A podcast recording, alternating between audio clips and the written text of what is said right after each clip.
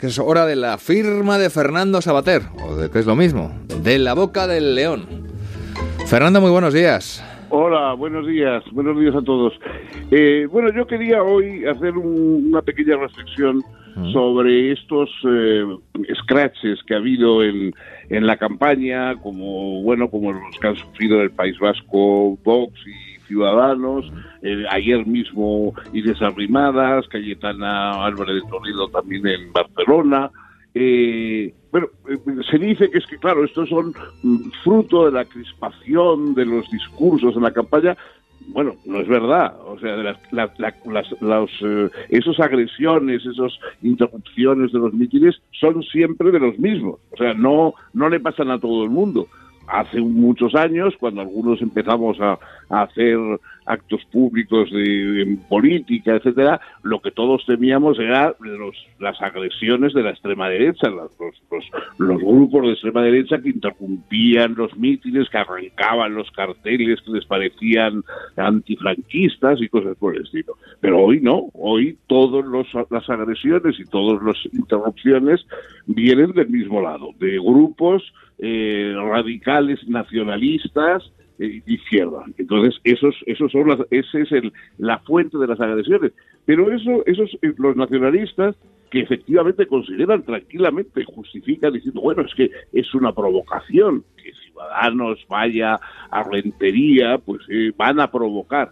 Pero en cambio, ellos mm, el, el camino inverso lo hacen sin ningún problema.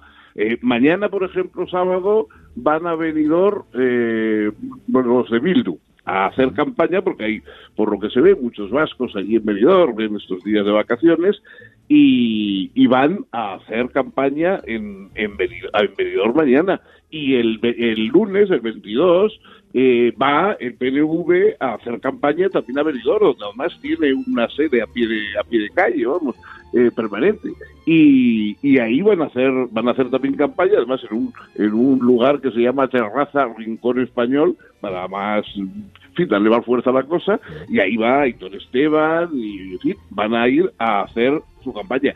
O sea, que tienen perfecto derecho, claro, pero nadie va a decir que van a provocar y por supuesto eh, quedarían asombrados si alguien tomara como una provocación el hecho de que ellos vayan a hablar en esos sitios.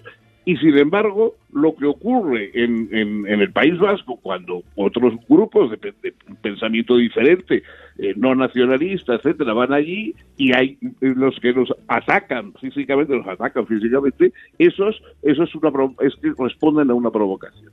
Entonces, este, eh, digamos, esta circunstancia de que toda la incivilidad en, la campaña electoral venga de los mismos, es decir, de los nacionalistas radicales, yo creo que es lo que hay que subrayar, no decir simplemente que hay mucha crispación y que hay que respetarnos unos a otros así en general, porque no el 90% de los partidos no agreden, ni atacan, ni, ni interrumpen los mítines de los demás.